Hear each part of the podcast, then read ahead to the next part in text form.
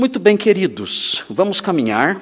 Hoje nós vamos encerrar, se o Senhor permitir, nem que fiquemos aqui até as três da madrugada. Todos são dispostos a isso? Não, ninguém, né? Prometo que eu não vou ir até as três da madrugada, de jeito nenhum. Eu sei que os irmãos estiveram um dia corrido, sei que vários irmãos hoje correram para fazer, para votar no conselho tutelar. Né? Hoje vários irmãos saíram daqui, correram para votar no conselho tutelar, como o pastor Marcos é, insistiu aqui com vocês. Eu sei que o dia foi um pouquinho diferente, um pouco mais agitado. Mas nós vamos caminhar sobre o nosso texto, que é Gênesis 33 versículos 5 a 15, e é um texto facinho, então isso não vai exigir de nós muito é, muito esforço mental, muito esforço intelectual. Nós vamos é, caminhar sobre o texto, e eu já disse para os irmãos da semana passada que o texto ele é fácil de entender, e as lições teológicas que brotam do texto são lições que os irmãos já conhecem. Então, o que o pastor está fazendo? O que o pregador está fazendo? O pregador está repisando lições que o escritor Moisés, que o escritor de Gênesis, Moisés, já enunciou direta ou indiretamente. Então nós vamos repisá-las. E por que vamos repisá-las? Porque o pastor que prega expositivamente não tem opção. Quando chegamos no texto e o texto fala de novo, ou sugere de novo as lições já enunciadas, que opção o expositor tem? Ele tem que falar de novo. Porque isso significa que o Espírito Santo, que é o autor é, primário do texto, ele quis que isso fosse repetido. E se ele quis que fosse repetido, é porque ele tinha objetivos importantes com essa repetição. Então, nós vamos ler o texto, o texto é simples, vou fazer alguns comentários sobre o texto e vamos pensar as lições doutrinárias do texto, ainda que eu tenho certeza que essas lições doutrinárias que saltam do texto, ou que escorrem pelo texto, como eu tenho dito, elas caem pelo caminho enquanto o texto, enquanto o texto segue em frente, ainda que essas lições sejam lições já conhecidas dos irmãos. São lições fáceis, são lições simples, não são lições difíceis. Vamos então ler o texto de Gênesis 33. Veja aí o que diz o texto, Gênesis 33, versículos 5 a 15. Gênesis 33, versículos 5 a 15. Então o texto fala assim, Gênesis 33, de 5 a 15. Daí, levantando os olhos, viu as mulheres e os meninos e disse: Quem são estes contigo? Respondeu-lhe Jacó: Os filhos com que Deus agraciou a teu servo. Então se aproximaram as servas, elas e seus filhos, e se prostraram. Chegaram também Lia e seus filhos, e se prostraram. Por último chegaram José e Raquel e se prostraram. Perguntou Esaú: Qual é o teu propósito para com todos esses bandos que encontrei? Respondeu Jacó: Para lograr mercê na presença de meu senhor. Então disse Esaú: Eu tenho muitos bens, meu irmão, guarda o que tens. Mas Jacó insistiu: Não recuses. Se logrei mercê diante de ti, peço-te que aceites o meu presente, porquanto vi o teu rosto como se tivesse contemplado o semblante de Deus, e te agradaste de mim. Peço-te, pois, recebe o meu presente que eu te trouxe, porque Deus tem sido generoso para comigo e tenho fartura. E instou com ele até que o aceitou. Disse Esaú: Partamos e caminhemos, eu seguirei junto de ti. Porém, Jacó lhe disse: Meu senhor sabe que estes meninos são tenros, e tenho comigo ovelhas e vacas de leite. Se forçadas a caminhar demais, um só dia, morrerão todos os rebanhos. Passe meu senhor adiante de seu servo. Eu seguirei guiando-as pouco a pouco, no passo do gado que me vai à frente, e no passo dos meninos até chegar a meu senhor em Seir. Respondeu Esaú: Então permite que eu deixe contigo da gente que está comigo. Disse Jacó: Para quê? Basta que eu alcance mercê aos olhos de meu senhor. Os irmãos todos certamente se recordam do contexto dessa passagem. O que nós temos aqui é o reencontro entre Esaú e Jacó.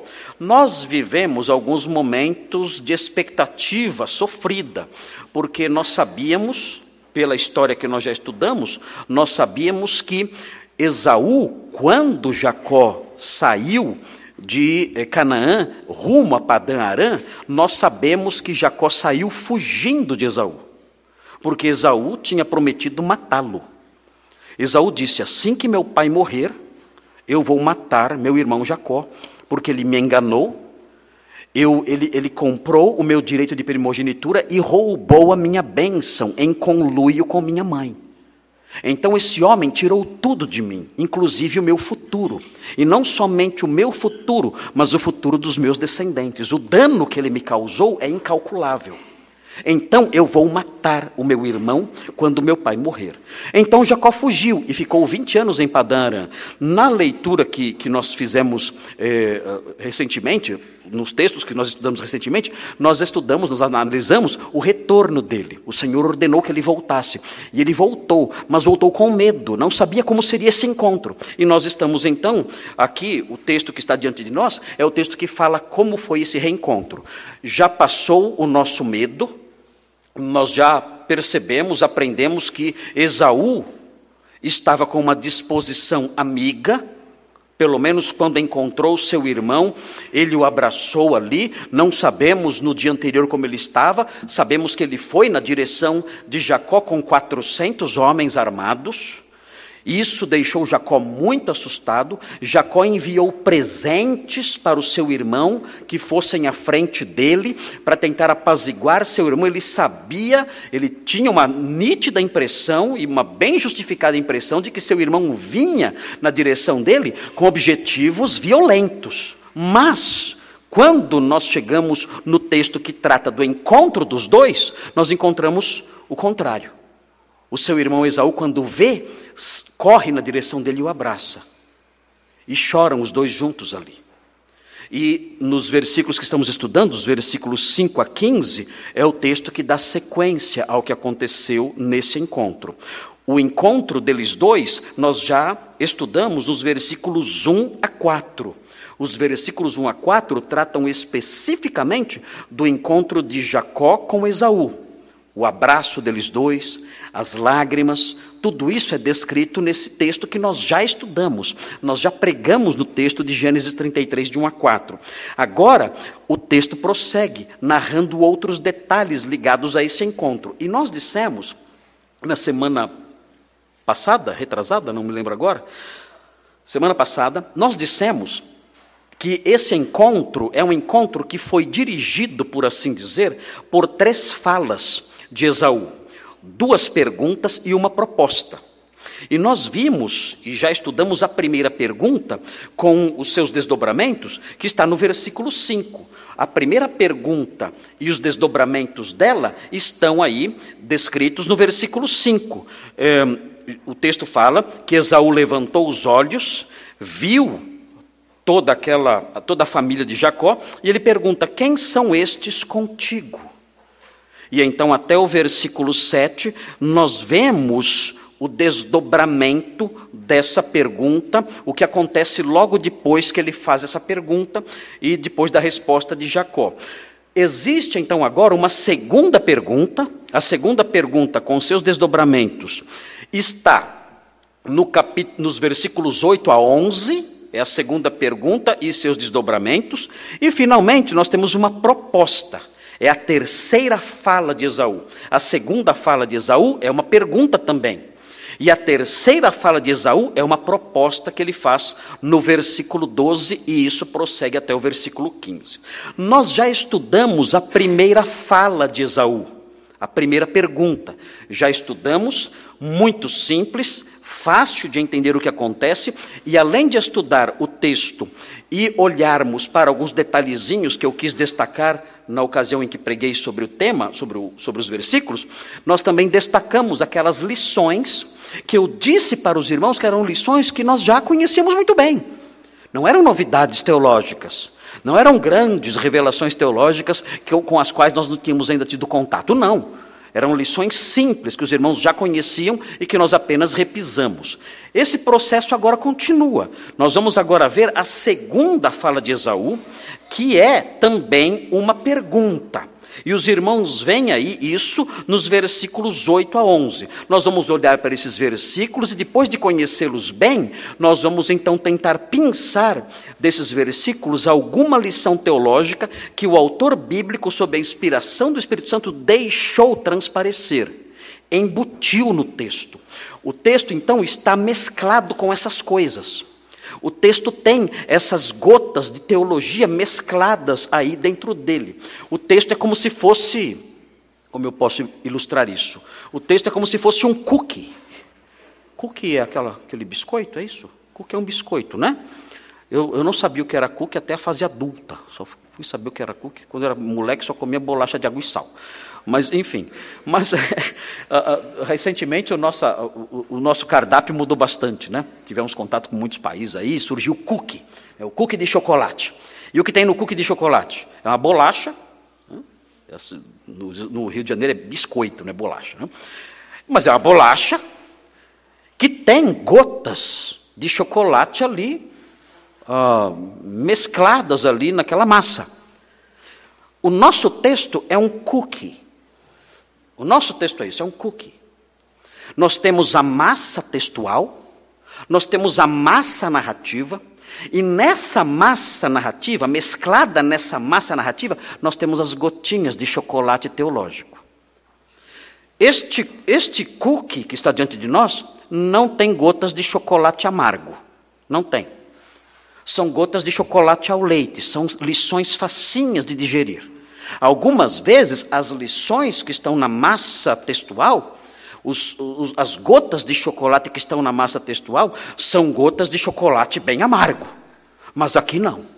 Aqui o nosso cookie é um cookie fácil de digerir, porque as gotinhas de chocolate doutrinário que estão aqui mescladas aqui são chocolate ao leite, da Lindt ainda por cima.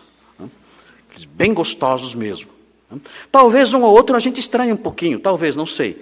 Mas, no geral, é um cookie muito saboroso e fácil de digerir. Vamos então caminhar sobre essa massa textual. Vamos então mastigar essa massa textual e vamos detectar essas gotas que aparecem na massa textual. E vamos então conhecer melhor aquilo que o Senhor quer nos ensinar em termos de doutrina, porque nós não sabemos, nós não sabemos quando precisaremos dessas coisas. Nós precisamos comer esse cookie. Precisamos comer essa, é, é, é, essa bolacha com essas, essas gotas de chocolate doutrinário. Por quê? Porque isso tudo nos dá vigor, nos dá energia, nos dá força, nos dá crescimento. Talvez nós não precisemos dessas coisas hoje, mas essas coisas estarão em nós, consolidando a nossa alma estruturando o nosso interior, o nosso interior, dando-nos forças e saúde espiritual. De maneira que amanhã, quando estivermos diante de problemas terríveis ou de apelos perigosos, essas coisas vão nos valer. Essas coisas estarão ali presentes e vão nos fortalecer e nós vamos poder enfrentar qualquer coisa. Com isso, com, com isso tudo em nós, pelo simples motivo de que essas coisas estão em nós, nos capacitando a seguir em frente. E isso é muito importante para as nossas vidas. O, o, crescimento, o crescimento espiritual não ocorre aos saltos. Não é assim que a coisa acontece. Não existe campanha. É a semana do crescimento espiritual. Isso não existe. E você vai lá numa semana e faz uma corrente de oração e uma corrente de jejum, e depois daquela semana você que era desse tamanho e virou um gigante. Isso não existe. Isso não existe. São mentiras, são enganações. O crescimento é lento.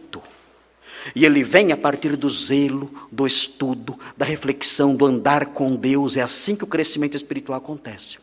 Nós vamos crescendo aos poucos. A vereda dos justos é como a luz da aurora, que vai brilhando mais e mais até ser dia perfeito.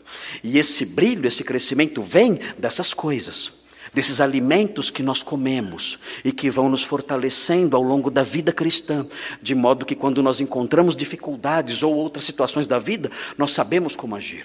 Quando nos encontramos diante de desafios, de perigos, de propostas, nós sabemos como agir. De onde veio o nosso conhecimento? De onde veio a nossa sabedoria? De onde veio o nosso discernimento, a nossa percepção? De onde vieram essas coisas? Essas coisas vieram de anos e anos, comendo o cookie de Deus, saboreando ah, o cookie de Deus, a Sua palavra, que foi nos fortalecendo, nos dando vigor, nos dando amadurecimento espiritual. Vamos então ver a segunda fala de Esaú. Vejam aí, muito simples de detectar a segunda fala de Esaú. O texto diz assim: Perguntou Esaú, é uma pergunta. É, a, a, a segunda fala é uma pergunta também. Qual é o teu propósito com todos esses bandos que encontrei? O que ele está dizendo aqui, o que ele está perguntando aqui, é uma pergunta de esclarecimento. Ele fala: por quê? Enquanto eu estava indo na sua direção, você enviou para mim esses bandos todos. Que bandos eram esses? A que Esaú se refere? Esses bandos são mencionados no capítulo 32, nos versículos 13 a 21. São bandos de animais. São bandos de animais, são bandos enormes de animais. E esses bandos foram enviados na frente, separados, como presentes a Esaú, a fim de que aos pouquinhos o coração de Esaú, que talvez estivesse armado, fosse sendo desarmado. Então, quando Esaú viu tudo aquilo, era muita coisa. Na época que estudamos o capítulo 32, eu apresentei para os irmãos a dimensão do presente.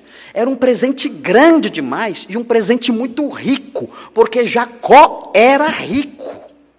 E quando Esaú viu todos aqueles presentes, ele, ele ao se encontrar com seu irmão, ele pergunta: O que, que é isso? Para que tudo isso? Certamente ele sabia já o que era, porque no capítulo 32, Jacó diz o seguinte aos seus emissários: ele, ele diz: Olha, vocês vão levando esses rebanhos em bandos separados, e quando vocês encontrarem o meu irmão, digam ao meu irmão o que é. A que se referem esses bandos todos? Expliquem por que esses bandos estão indo na minha frente. Digam que é um presente para o meu irmão. Então, Esaú sabia já que era um presente, mas ele quer confirmar isso. Porque ele ficou impressionado, certamente, com o tamanho do presente. Ok, você me dar um boi, você me dar uma ovelha, ou duas ou três, mas isso, você está me dando um rebanho enorme. E qual é o propósito disso tudo? Vejam então a, a resposta de Jacó. Respondeu Jacó: para lograr mercê na presença de meu senhor. Bom, vejam então o que acontece agora. É interessante o que vem agora aqui, porque nós vemos aqui no versículo 9 um crescimento, um crescimento da postura terna de Esaú. Notem, ele estava vindo na direção de Jacó pouco tempo antes, com 400 homens, um pequeno exército. Agora nós começamos a perceber que o seu sentimento, o seu modo de falar, tudo isso vai expressando uma ternura que vai dando aos poucos segurança a Jacó. Os irmãos se lembram que Jacó, quando Esaú perguntou a ele: Quem são esses com você? Ele disse: Olha, esses são os filhos com que o Senhor agraciou o seu servo. E eu disse para os irmãos que ele escolheu o verbo agraciar e não o verbo abençoar, porque ele não queria despertar no seu irmão lembranças desagradáveis. Ele tinha roubado o quê? A bênção. Então ele não queria nem de perto mencionar o verbo abençoar. Mas agora, com o, o, desenvolvimento do diálogo, nós percebemos um crescimento na postura terna de Esaú. E com isso, Jacó vai se sentindo mais seguro. Daqui a pouquinho, Jacó vai, vai usar o termo abençoar. Ele se sente seguro agora. E vai então usar o termo abençoar, o verbo abençoar. Vejam como a ternura, a postura pacífica, amorosa de Esaú transparece nesse versículo 9. Então disse Esaú: Eu tenho muitos bens. E o que ele diz na sequência? Meu, meu irmão. Você é meu irmão eu, eu considero você ainda meu irmão. Antes 20 anos atrás, você era meu inimigo, o homem perverso que roubou a minha bênção, o meu futuro e a felicidade dos meus descendentes. Você era para mim o alvo do meu rancor, o maior rancor que eu já senti na minha vida contra alguém. Você era para mim o alvo do meu ódio assassino. Era isso que você era para mim. Agora não. Agora eu olho para você. E você é meu irmão. E vejam na sequência o que ele diz. Além de ele expressar essa ternura no trato com Jacó, Jacó é curioso, Jacó o chama de meu senhor, é assim que Jacó o chama. Jacó parece não se sentir muito à vontade de se expressar com tanta intimidade. Ele sempre fala ao longo do texto, eu não contei as vezes, mas os irmãos podem ler em casa e contar as vezes. Jacó várias vezes chama Esaú de meu senhor, meu senhor, eu sou seu servo, eu sou seu servo, você é meu senhor. É assim que Jacó se dirige ao seu irmão, mas Esaú não. Esaú diz: Você é meu irmão. E ele prossegue e fala: Guarda o que tens. Hum. O que ele deixa implícito nisso? Ele está dizendo: não há nada meu com você. Não? Não. O que você tem é seu. Não há nada com você que eu queira reivindicar. Guarde o que você tem, porque o que você tem é o que você tem, é seu. Não há nada meu com você. Não há, não há algo que eu possa dizer é meu que esteja com você. Guarde o que você tem. Você não me deve nada. Vejam como a postura de Esaú realmente é uma postura desarmada, branda, perdoadora. É maravilhoso ver isso. E nós continuamos no texto e chegamos no versículo 10. Jacó diz: Mas Jacó insistiu: Não recuses, se logrei mercê diante de ti. Ele quer dar o presente, ele insiste nisso. Talvez até por razões de consciência, já roubei tanto de você. Eu quero fazer alguma, algum tipo de compensação. Eu tirei tudo de você. E o texto prossegue: Não recuse se logrei merecer diante de ti, peço-te que aceites o meu presente, porquanto vi o teu rosto, como se tivesse contemplado o semblante de Deus, e te agradaste de mim. Uh, ele diz aqui, é interessante isso, ele compara a disposição perdoadora, amorosa e conciliadora de Esaú, com a disposição amorosa, perdoadora e reconciliadora de Deus. Olhando para você, meu irmão Esaú, eu isso me faz recordar, olhando para o seu rosto, me chamando de irmão, olhando para o seu rosto, cheio de lágrimas, depois do nosso abraço, olhando para o seu rosto, enquanto você fala que eu não lhe devo nada, olhando para você, isso faz com que eu me lembre de como Deus é. Eu não vejo em você ódio, eu não vejo em você o desejo de punir, eu não vejo em você o desejo de vingança, nada disso. O que eu vejo em você é o rosto de Deus, de um Deus perdoador, reconciliador, um Deus misericordioso. É isso que eu vejo quando olho para você. E ele prossegue no versículo 11, e agora ele diz: Peço-te, pois, a palavra presente, no versículo 10, não é a mesma que aparece agora. Recebe o meu presente. Aqui, a palavra presente é a palavra bênção. Recebe, agora eu posso falar. Agora eu posso usar a palavra bênção. Eu olhei para o seu rosto. Eu ouvi você falando, eu vi suas lágrimas, escutei a sua voz, senti o seu abraço, percebi o seu tom de voz, notei a sua sinceridade. Agora eu posso ficar à vontade e posso usar a palavra que eu queria usar. Recebe a minha bênção. Recebe a bênção que eu te trouxe, porque Deus tem sido generoso para comigo e tenho fartura, e estou com Ele até que o aceitou. Eu roubei a sua bênção. Eu roubei.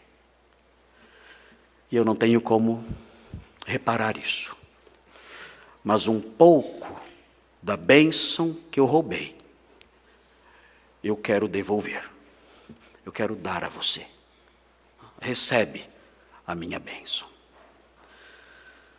É uma forma de tentar compensar o mal que eu te fiz. Jacó sabia muito bem o que era ser enganado e roubado. Quem ensinou para Jacó como era ser enganado e roubado? Vocês lembram o nome dele? Lembram? Lembram, hã? Durante 20 anos, Jacó aprendeu o que era ser enganado e roubado. Ele agora é um homem novo. Ele diz: Eu quero mudar isso. Eu quero que você receba a minha bênção. Eu quero que você receba parte da bênção que Deus me deu. Eu quero reparar, tentar reparar um pouco o dano que eu lhe causei. Irmão, essa história é muito linda. História linda demais. Eu, eu já falei para vocês, eu sou meio chorão, né? Ah, quando eu leio essa história, eu fico muito emocionado. Eu choro mesmo, tenho que ler sozinho. Eu tenho que ler sozinho, senão passo vergonha em casa. Imagine, quatro mulheres, agora não, agora são só duas. Mas imagine a vergonha que eu passo se elas me pegam chorando lendo um texto desse aqui. Né? Papai é um molengão, né? e sou mesmo. Quando eu leio isso aqui, é algo tão lindo. É, é uma expressão de perdão, uma cena de reconciliação tão verdadeira que isso, isso enternece o nosso coração e nos sensibiliza. E isso é um modelo de como deve ser os nossos atos de reconciliação com os homens. Devem ser assim. Nós temos aqui um modelo maravilhoso. Você que brigou com a sua família, com seus irmãos, com seus pais. Eis aqui o modelo, os elementos de uma reconciliação verdadeira. Mas nós não temos somente isso aqui. Nós temos aqui também alguns elementos aí eh, teológicos que devem ser destacados. São as gotinhas que eu mencionei no começo. As gotinhas de chocolate doutrinário que estão aqui. Eu consegui, eu consegui olhando aqui eh, com, eh, cuidadosamente para essa passagem, eu consegui detectar pelo menos duas gotinhas. Pelo menos duas gotinhas de chocolate doutrinário aqui. E a primeira delas é a seguinte: Deus apazigua o semblante dos homens. Deus faz isso. De alguma forma, Deus trabalhou no coração de Esaú ao longo dos anos. Ele prometeu, Jacó, ele prometeu em Betel, no capítulo 28, Jacó, você vai voltar em segurança. Você vai voltar em segurança para esta casa. Você vai voltar em segurança para esta terra. E ao longo desses 20 anos não sabemos o que aconteceu. Deixamos Esaú lá atrás, com desejos assassinos. E agora vemos esse homem assim, rosto banhado em lágrimas, chamando seu irmão de irmão, perdoando plenamente o seu irmão, abraçando o seu irmão e os dois seguindo juntos agora em frente. Nós percebemos isso. Como isso aconteceu? Ao longo de 20 anos, Deus trabalhou no coração daquele homem. Deus usou vários elementos, Deus usou talvez os presentes, a visão do seu irmão que se acercava, que se aproximava, tudo isso Deus usou, mas Deus mudou o coração daquele homem, de modo que o homem com desejos assassinos, agora, como nós veremos na sequência, tem uma disposição protetora, é o contrário. Os irmãos verão na sequência. Esaú agora, os irmãos verão no, no texto a seguir, Esaú agora quer proteger seu irmão. Ele, que tinha tido o desejo de matá-lo, Agora não. Agora ele quer protegê-lo, como veremos na terceira fala que ele apresenta aqui. É importante observar isso. Deus muda o coração das pessoas. Não importa o grau de dureza desses corações. Vejam Esaú. Ele era um homem bruto, homem rude, ele era um caçador. Era um homem de armas, Esaú. Vivia no campo, matando animais selvagens. Era assim que ele era. E esse homem, acometido de um ódio incalculável, numa dimensão incalculável, diz: Eu vou matar Jacó. Imagina o tamanho do ódio desse homem. Ele destruiu a minha vida. Ele acabou com o meu futuro. Ele acabou com a minha descendência. Eu vou matá-lo. Mas agora encontramos aqui a sua ternura, a sua postura diferente e perdoadora disposta a acolher. Nós aprendemos na Bíblia que é Deus quem faz essas coisas. Nós percebemos isso no texto acontecendo, essa mudança tão grande. É um outro homem aqui, é uma outra figura aqui. O que aconteceu com ele? Nós aprendemos na Bíblia, Deus muda o coração das pessoas. Há um texto interessante em Provérbios no capítulo 21, que eu gostaria que os irmãos grifassem. Porque os irmãos muitas vezes podem se ver diante de pessoas com as quais os irmãos têm os seus conflitos e podem dizer: Meu Deus, esse homem é uma figura de pedra. Esse homem é uma figura difícil demais. Não há como caminhar com essa pessoa. É impossível andar com essa pessoa. Ela é difícil demais. Nada pode mudar aquele coração, aquela mente, a obtusidade desse indivíduo, a teimosia, a maldade. Nada pode mudar isso. Não há esperança para nós. Não há esperança de reconciliação para nós. Mas vejam o que diz Provérbios 21. O mesmo Deus que mudou o coração de Esaú pode mudar o coração de qualquer pessoa. O texto diz: como ribeiros de águas, ou canais, ou riachos, Assim é o coração do rei na mão do Senhor. A Bíblia que diz que Deus dirige o curso dos rios. Deus desenha o curso dos rios. Os rios correm, fazendo suas curvas e seus desvios, e esse desenho dos cursos dos riachos é Deus quem estabelece, é Deus quem faz. Ele controla a natureza, tudo que acontece. Os, o, ele desenha, ele desenha o curso do voo das aves no céu.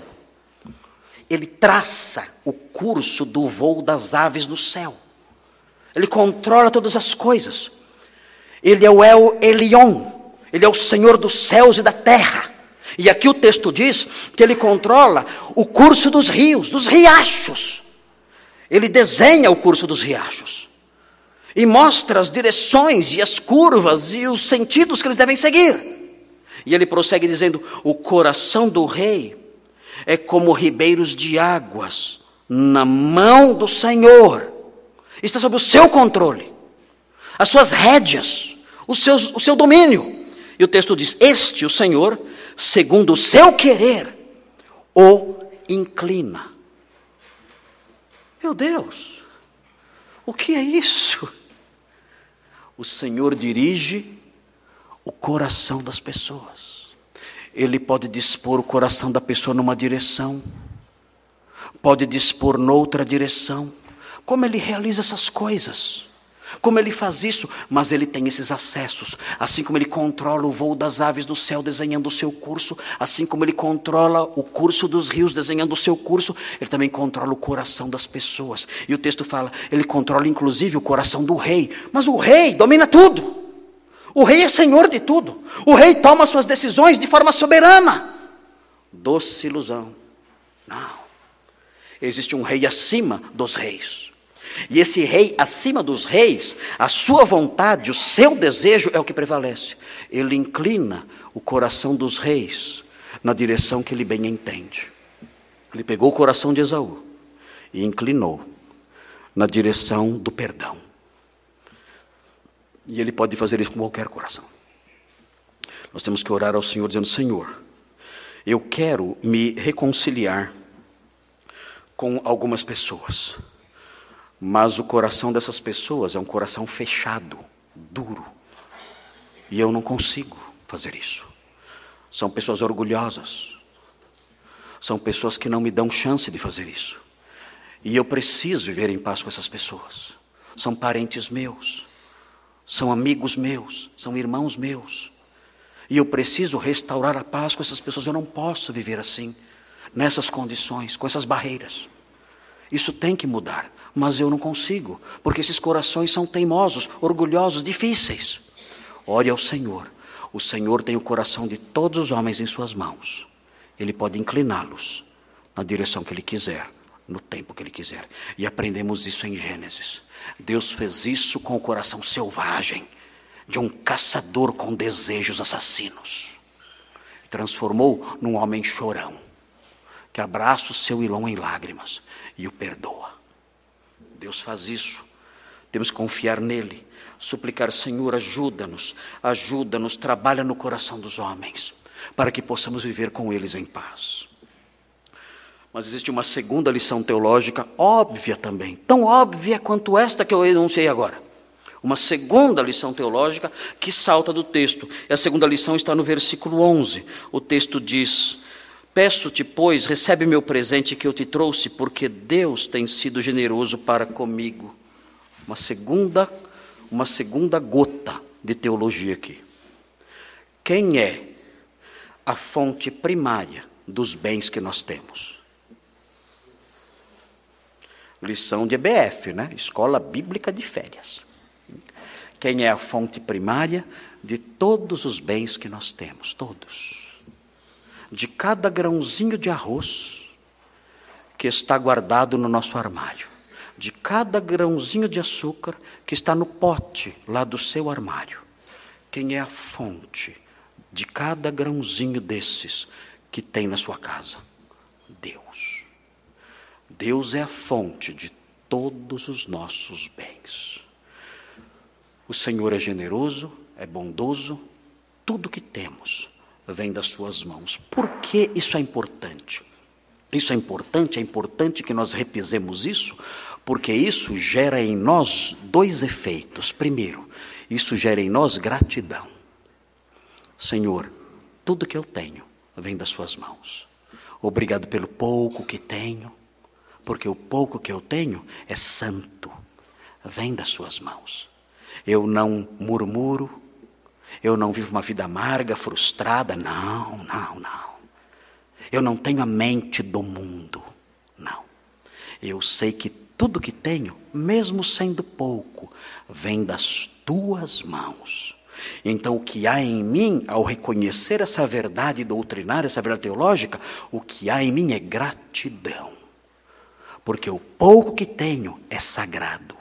O pouco que tenho é santo, pela simples razão de que procedem, de, de, que procede, o pouco que tenho procede das suas mãos santas.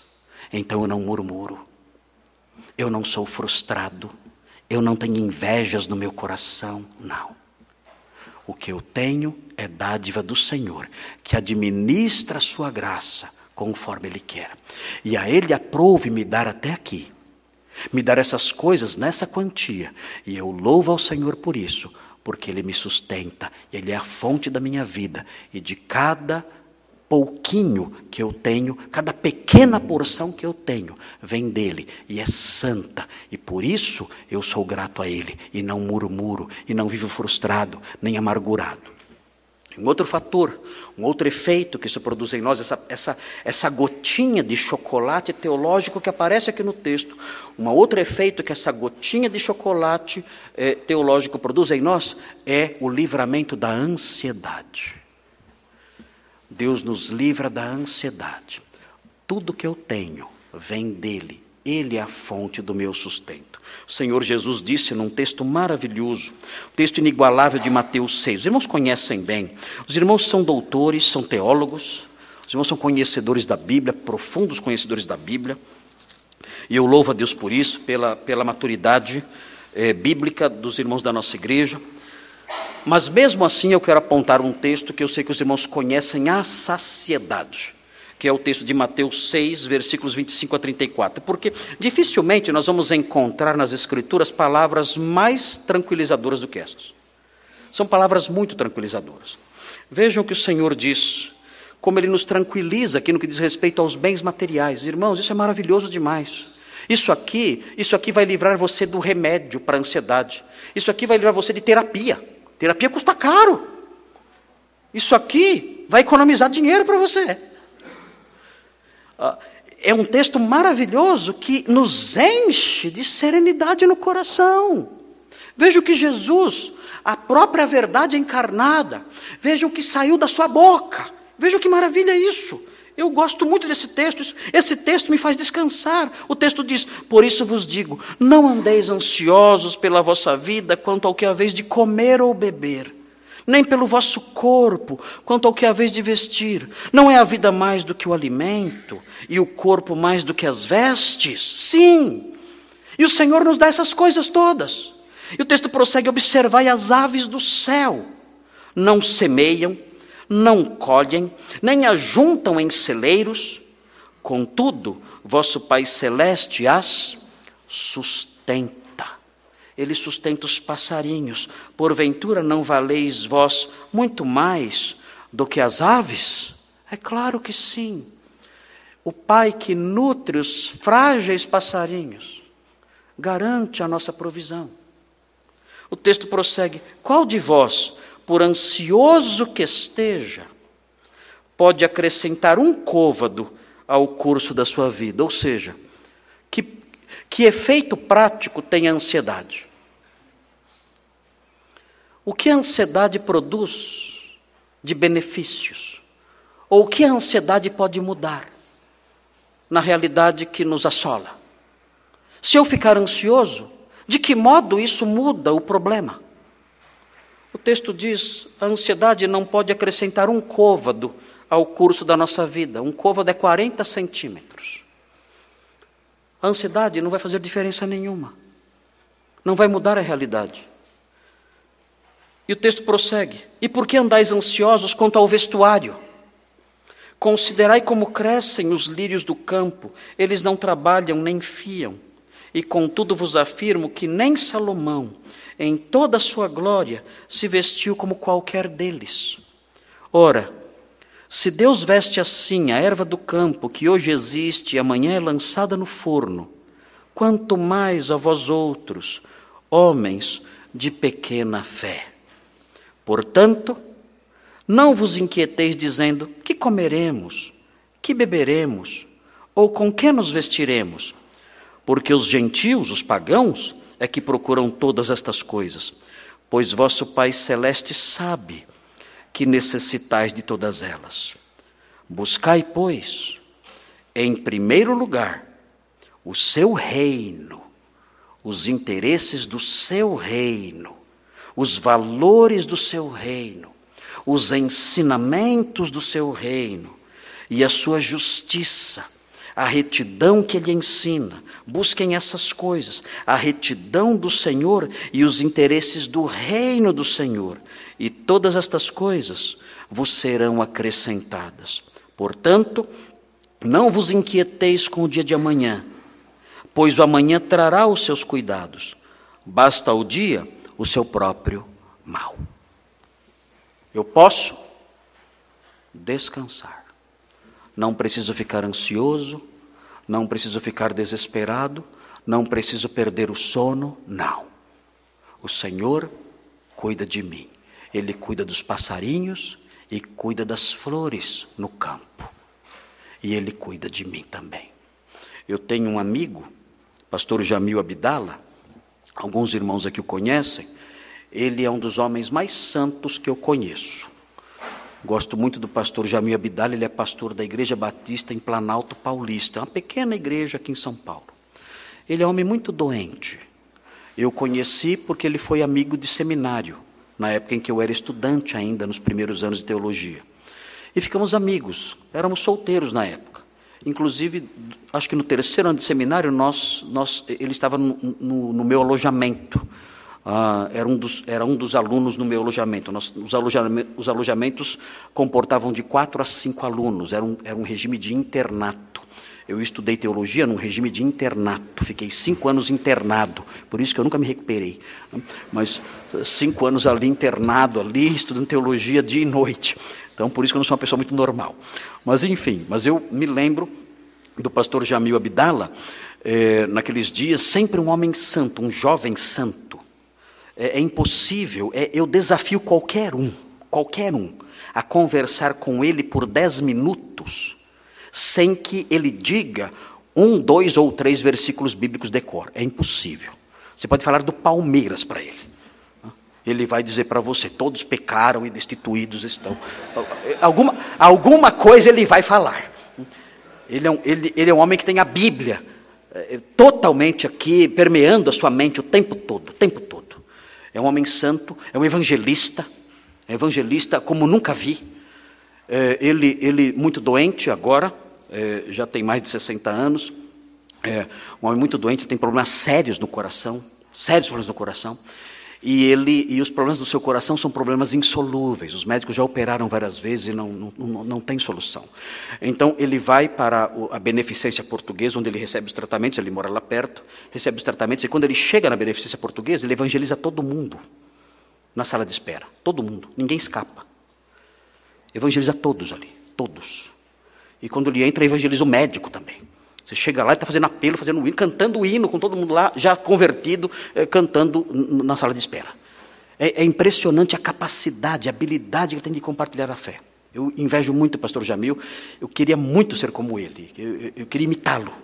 É um exemplo para mim, é um dos homens mais santos que eu conheço, como eu disse. E eh, no meio das suas doenças todas, suas lutas todas, suas dificuldades de saúde, ah, certa vez ele disse para um médico dele: Você está vendo, né, o meu drama? Ah, sim, claro. É um drama muito difícil, pastor, muito difícil. Ele disse assim: Você sabe por que eu durmo bem à noite? Você sabia que eu durmo muito bem à noite? Sabe por quê? E eu de fato durmo. Eu de fato durmo muito bem à noite. Sabe por que eu durmo muito bem à noite? E o médico disse: Por quê? Ele disse: Eu durmo, porque o meu Deus não dorme. O meu Deus não dorme. O guarda de Israel não dormita. Ele vela por mim. Ele cuida de mim. Então, já que ele não dorme, eu eu durmo. Quando o Jamil disse isso para mim, eu dormi até melhor aquela noite. O meu Deus não dorme. É o seu Deus também? É? Então durma. Durma. Durma tranquilo. Ele não dorme. Ele vela por você. Ele se senta ao seu lado na noite escura, ao lado do seu leito e cuida de você. Ele trabalha para aqueles que nele esperam. O seu Deus não dorme. E Jamil, então, pastor Jamil, com seu coração destroçado, diversas cicatrizes, sem saber o que acontecerá amanhã como seriam as cirurgias, os tratamentos, como seria tudo, o efeito dos remédios todos, no meio desse turbilhão de problemas. Colocava sua cabeça no travesseiro toda noite e dormia como um bebê. Por quê? Eu durmo porque o meu Deus não dorme. Queridos, esse é o nosso Deus. Ele é a fonte de todo bem que recebemos. O Senhor da nossa vida, aquele que cuida de nós. Muito bem, queridos. Vamos caminhar um pouquinho mais. Vamos caminhar um pouquinho mais. Orem pelo pastor Jamil, tá bom? Orem pelo pastor Jamil, porque agora ele está com problemas na coluna. É. Pastor Thomas, você não é o único, não, viu? Pastor Jamil está com problemas na coluna agora. Muito triste. Quem cuida bastante do pastor Jamil, quem acompanha o pastor Jamil, é a Kátia. Kátia, enfermeira, mãe do pastor Nicolas. Ela acompanha bastante o pastor Jamil no hospital lá onde ela trabalha, Beneficência Portuguesa. E o Riad, o Riad também acompanha bastante é, o drama do pastor Jamil e ajuda bastante lá. Muito bem, queridos, vamos caminhar mais um pouquinho aqui, nos versículos 12 a 15, terminando esse texto, temos alguns minutos ainda aí pela frente. Vejam aí a terceira fala de Esaú. A terceira fala de Esaú Não é uma pergunta, é uma proposta. Veja o que diz o texto. Disse Esaú: Partamos e caminhemos, eu seguirei junto de ti. É interessante o que acontece agora aqui. Como eu disse para os irmãos, há uma mudança agora. Ah, Esaú tinha sido alguém que queria matar Jacó. Agora ele é alguém que quer proteger. Por que ele quer caminhar com Jacó e sua família? Ele tem 400 homens ali com ele. Ele tem um exército.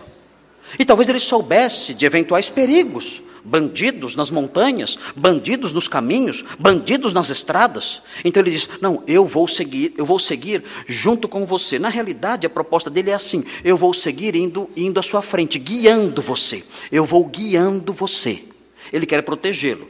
Vejam aqui na sequência, ele, o, o, versículo 15 mostra que ele insiste nisso. O texto diz no versículo 15: Respondeu Esaú: Então permite que eu deixe contigo da gente que está comigo. Porque Jacó fala: olha, não precisa, não há necessidade. Ele fala: então deixe, deixe que eu, eu, eu, eu é, coloque aqui com você, ao seu lado, algumas pessoas da, do meu exército, do meu pequeno exército, que acompanhem você. Mas é, Jacó não aceita, mas ele quer isso, ele quer proteger o seu irmão. O texto continua. Uh, Partamos e caminhemos, eu seguirei junto de ti. Porém, Jacó lhe disse: Meu senhor sabe que esses meninos são tenros e tenho comigo ovelhas e vacas de leite. Se forçadas a caminhar demais um só dia, morrerão todos os rebanhos. O Jacó está pensando aqui nos, nos, nos filhotes, filhotes que chama? É, filhotes, filhotes de, de, de, de boi, são bezerros, né? Os, os, bezerros, as crias, as, as crias novas, as crias novas das vacas. Ele está dizendo: olha, se eu forçar o passo deles, eles não aguentam. Eles vão morrer se eu fizer isso. Então, vejam, passe meu Senhor, versículo 14: passe meu Senhor adiante de seu servo, eu seguirei guiando-as pouco a pouco no passo do gado que me vai à frente e no passo dos meninos, até chegar a meu Senhor em Seir. Aqui ele está dizendo o seguinte: olha, eu vou até Seir. Seir ficava na parte sul do Mar Morto. É um pouquinho longe de onde eles estavam. Eles tinham atravessado o Jordão e Seir ficava na parte sul do Mar Morto. Ah, é uma jornadinha longa. Ele fala: Olha, eu vou devagar com o gado. Inclusive, o que está implícito aqui é que ele vai conduzir os rebanhos que ele havia dado de presente ao seu irmão. Ele está se colocando aqui, inclusive, como um servo, um servo mesmo. Quando ele fala, meu senhor, eu sou o seu servo, aqui ele quer mostrar a contrapartida prática disso. Eu vou levar esses rebanhos, inclusive os rebanhos que são seus. Os rebanhos que eu lhe dei por presentes. E vou levar esses rebanhos devagarinho para você, onde você mora, em Seir, que é onde, onde mais tarde uh, é, é, Esaú se fixou e onde se formou o reino de Edom. Eu vou levar, Jacó diz, eu vou levar os rebanhos até lá. Eu trabalharei para você. Não se preocupe com esses rebanhos que já são seus. Eu vou levar esses rebanhos para você. Ah, e no versículo 15, Esaú diz: é, Então permite que eu deixe contigo da gente que está comigo. Disse Jacó: para quê? Basta que eu alcance mercê aos olhos de meu senhor. Jacó não aceita as propostas de Esaú, e então Esaú vai embora com seu povo, com o seu exército, e uh, Jacó segue o seu rumo. O texto fala que ele vai até Sucote, e o texto então termina com a chegada definitiva de eh, Jacó em Canaã. Os versículos 16 até o versículo 20, nós vamos estudar na próxima semana. Aqui nós encerramos a parte do encontro. O encontro dos dois termina aqui com Jacó rejeitando a proposta de seu irmão Esaú. Qual, qual a lição teológica que nós extraímos daqui? Há uma lição teológica apenas que eu quero destacar com os irmãos e essa lição teológica é a seguinte: Deus havia prometido dar a Jacó uma posteridade e sustento. No capítulo 28 versículo 14. Muito importante lembrar isso. Capítulo 28, versículo 14. O Senhor havia prometido dar a Jacó posteridade. No versículo 15, ele promete sustento. O texto diz: A tua descendência será como o pó da terra. Ele diz a Jacó: Estender-te-ás para o ocidente e para o oriente, para o norte e para o sul. Em ti e na tua descendência serão abençoadas todas as famílias da terra. Você vai ter uma descendência numerosa. E mais, versículo 15, o sustento.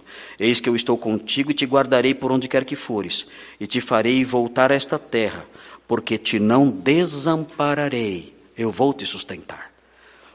E tudo isso Deus deu a Jacó. Mas é importante observar isso.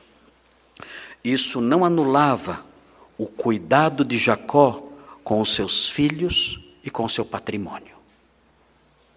Ele sabia Deus me deu essas coisas. Essas coisas são a concretização da sua promessa lá no capítulo 28.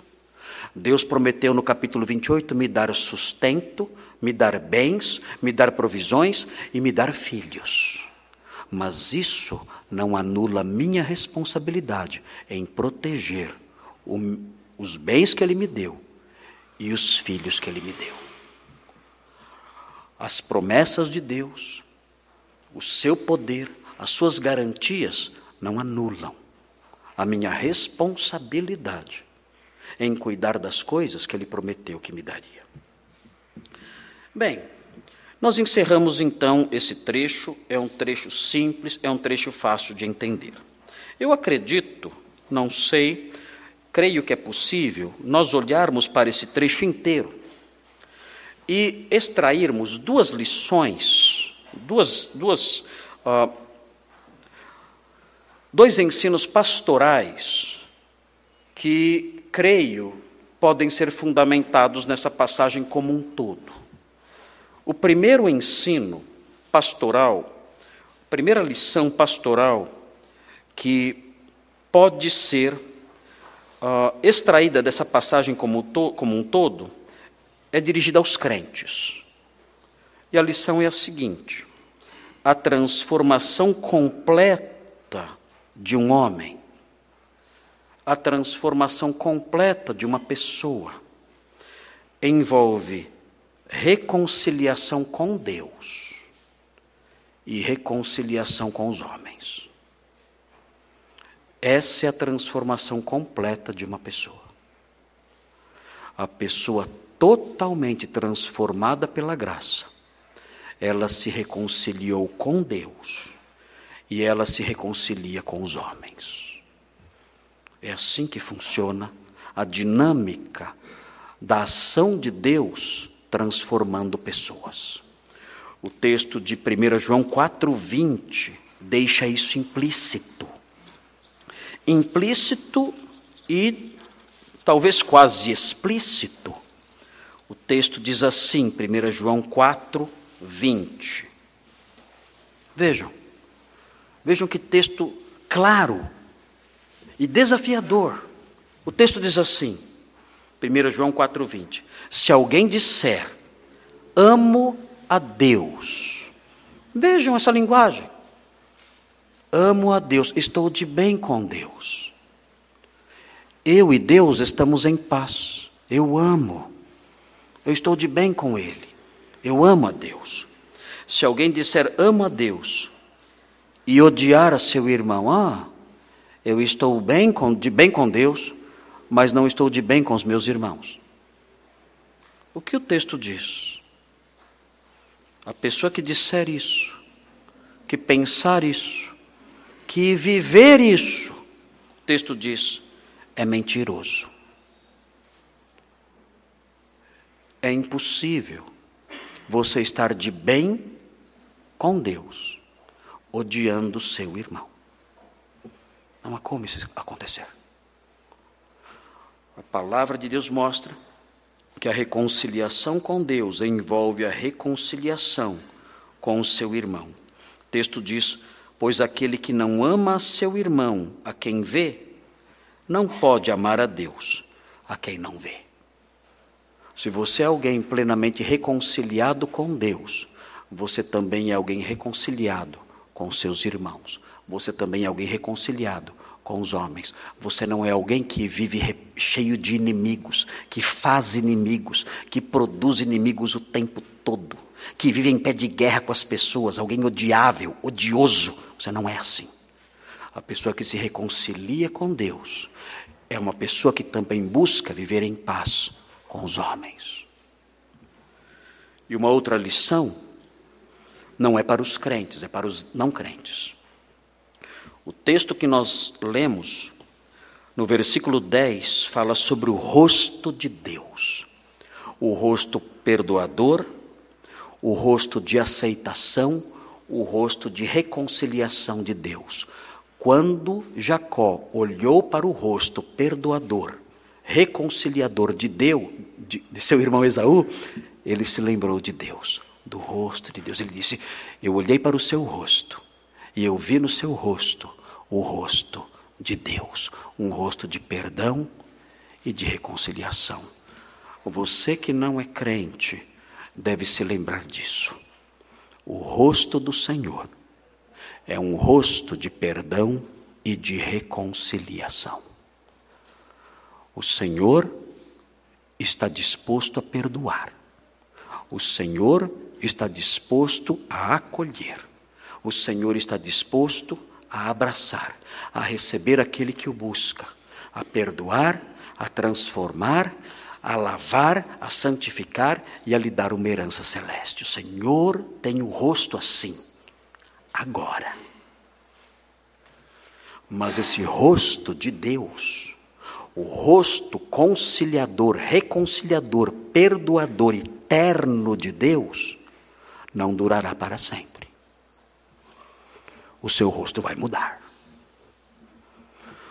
Em Isaías 55, versículos 6 e 7, o profeta dá um alerta a todos os incrédulos, todos aqueles que não creem em Jesus como seu redentor, como seu salvador, todos aqueles que não se reconciliaram com Deus mediante a fé em Jesus Cristo todos aqueles que não fizeram as pazes com Deus por meio da fé em Jesus Cristo. O profeta Isaías dirige as seguintes palavras no capítulo 55, versículos 6 e 7. Buscai o Senhor. Buscai o Senhor enquanto se pode achar. O tempo está passando a possibilidade de buscá-lo, de achá-lo, vai cessar um dia. Buscai o Senhor enquanto se pode achar, invocai-o enquanto está perto, porque chegará o tempo em que ele estará longe e não fará mais sentido nenhum invocá-lo. O texto prossegue: deixe o perverso seu caminho, o iníquo os seus pensamentos converta-se ao Senhor, que se compadecerá dele, e volte-se para o nosso Deus, porque é rico em perdoar. Buscai ao Senhor agora, porque o seu rosto terno, o rosto do qual Jacó se lembrou quando olhou para o seu irmão com disposição perdoadora, esse rosto mudará chegará o tempo em que ele não estará mais com a sua mão estendida. Chegará o tempo em que será tarde demais. Por isso, o profeta, os apóstolos do Novo Testamento, os homens de Deus ao longo da história dizem: voltem-se para o Senhor enquanto há tempo, porque um dia a porta da arca se fechará e o dilúvio da ira de Deus será derramado sobre todos. E então será tarde demais. Então clamar por socorro e por perdão será algo infrutífero. Será tarde demais. O, a mensagem que eu tenho àqueles que não são crentes é essa: aproximem-se do Senhor hoje e digam: Senhor, eu tenho andado longe do Senhor. Não há paz entre nós. Eu sou um pecador estou perdido, vivo nos meus delitos e pecados e ando por caminhos distantes da Sua graça. Mas eu ouvi o Seu Evangelho. Eu aprendi no Seu Evangelho que o Senhor enviou o Seu Filho ao mundo. E o Seu Filho morreu pelos nossos pecados. E o Seu Filho ressuscitou ao terceiro dia. E esse sacrifício foi para nos substituir. E eu quero suplicar agora então que o Senhor aplique a mim os benefícios da morte de Jesus e perdoe os meus pecados. Perdoa-me, Senhor. Lava-me dos meus pecados. Santifica-me. Purifica-me. Toma-me como seu filho. Adota-me na sua casa. Torna-me um herdeiro seu. Perdoa os meus pecados. Salva-me. Eu invoco o seu nome. Salva-me. A Bíblia diz: todo aquele que invocar o nome do Senhor será salvo. Faça isso hoje. Buscai ao Senhor enquanto se pode achar. Oremos. Senhor Deus, obrigado por esse texto que estudamos, que aprendemos. Suplicamos Sua bondosa graça sobre nós. Ajuda-nos, nós os crentes, a vivermos em paz com o Senhor e com as pessoas. Naquilo que estiver em nós, ajuda-nos a nos reconciliar com os homens, a perdoar, a estabelecer laços de amor e de amizade, especialmente com os nossos irmãos, como é dito em 1 João. Não permita, ó Deus, que sejamos incoerentes, que digamos que amamos o Senhor enquanto odiamos os irmãos. Não permita que vivamos essa incoerência, essa mentira. Ajuda-nos para que no nosso caminhar, mostremos uma transformação verdadeira, como aconteceu com Jacó, andando em paz com o Senhor e com as pessoas.